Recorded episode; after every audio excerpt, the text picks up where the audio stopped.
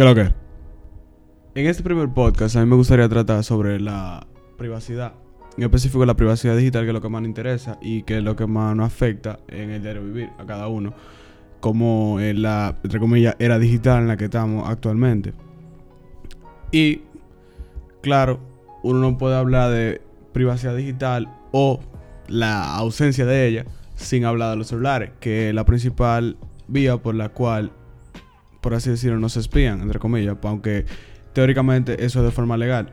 Ah, eh, claro, con excepciones como lo que pasó con Cambridge Analytica y Facebook y todo eso, que ya eso fueron casos en los que la empresa sobreutilizaron información que tenían sobre nosotros.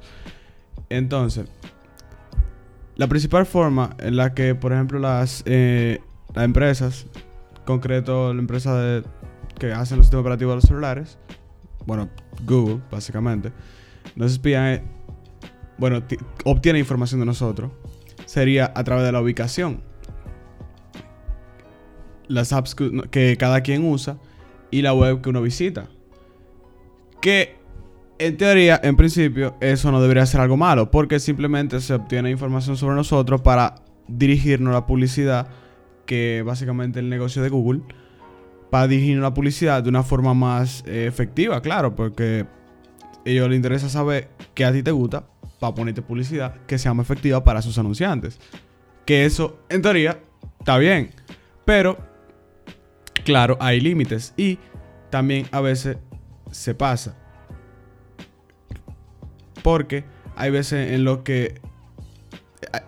En concreto, a mí me pasó que un día yo estoy chill, checando mi correo, y yo veo que me llega un correo de Google, los lugares que tú visitaste este mes. Y yo veo que hay, hay literalmente una línea de tiempo de los sitios por los que yo pasé. O sea, había un mapa con una línea de tiempo de los lugares que yo visité ese mes. Y lo sorprendente no es que esos lugares, ellos lo O sea, lo sorprendente no es que esos lugares estén, por ejemplo, que si estén rastreados, porque claro, tu celular tiene GPS y si no tienes GPS también hay diferentes formas en las que tú puedes obtener la ubicación, dependiendo de la red a la que tú estés conectado, incluso por redes celulares, tengo entendido que eso puede ser. Pero lo que a mí me sorprendió es que esa información la tenían básicamente sin mi consentimiento, o sea, yo en ningún momento di consentimiento para eso. Que yo conozca. Pero ahí es donde viene el otro problema. Cada uno de nosotros realmente aceptó eso. Porque hay algo que nadie lee, los términos y condiciones. Todo el mundo cuando instala una aplicación, un sistema operativo o lo que sea, yo estoy 100% seguro de que de la persona que van a escuchar esto, no más de dos me van a decir, sí, yo he leído los términos y condiciones. Y claro, eso suponiendo que lo haya hecho alguna vez, no que lo haga siempre. Entonces, muchas veces la gente no lee los términos y condiciones dentro de la mayoría que me incluyo. Entonces, si bien esa práctica pueden parecer mala o pueden parecer injustas, también nosotros tenemos nuestra parte de responsabilidad en ese sentido. De ver lo que nosotros estamos compartiendo con una empresa. No solamente quejarnos de que, ah, no, que Google tiene tanta información sobre mí. Entonces, en ese sentido, si bien se están dando pasos importantes ahora, porque ya la gente está consciente de que la empresa está teniendo mucha información sobre nosotros, eh, todavía falta.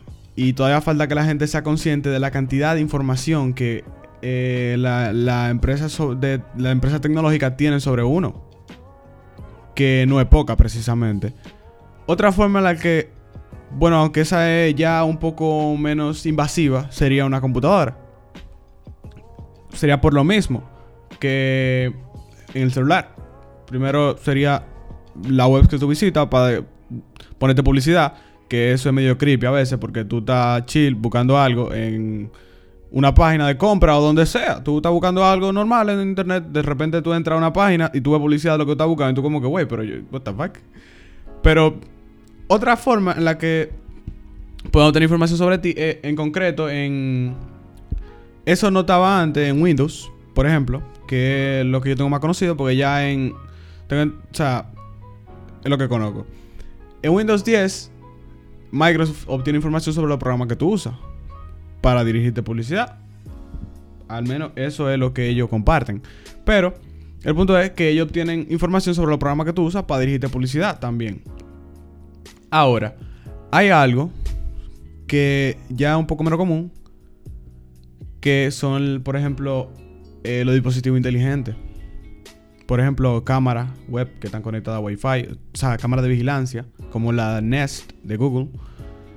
Y, por ejemplo, los altavoces inteligentes, que aunque no hay tantísima gente que lo tenga, sí están.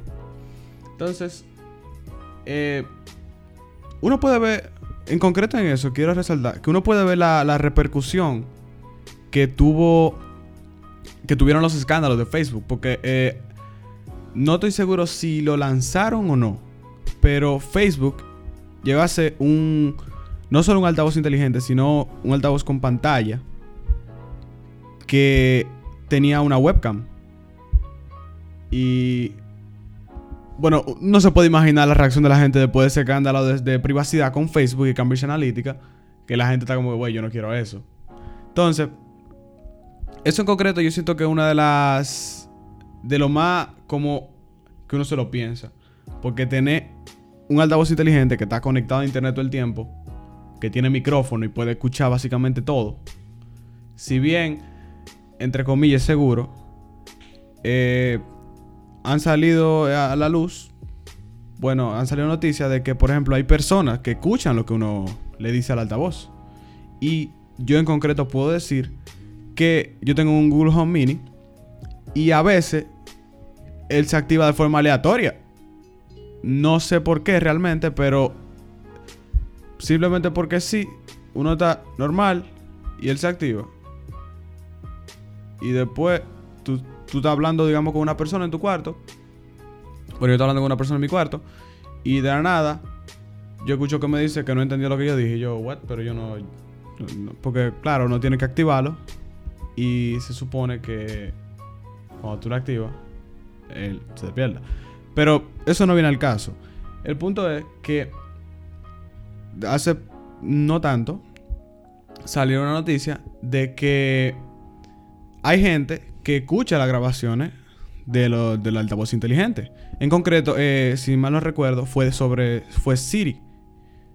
Eh, que hay personas que escuchan las grabaciones de Siri para como mejorar la experiencia, claro. O sea, se supone que para eso. Pero el problema no es que una persona lo escuche. El problema es que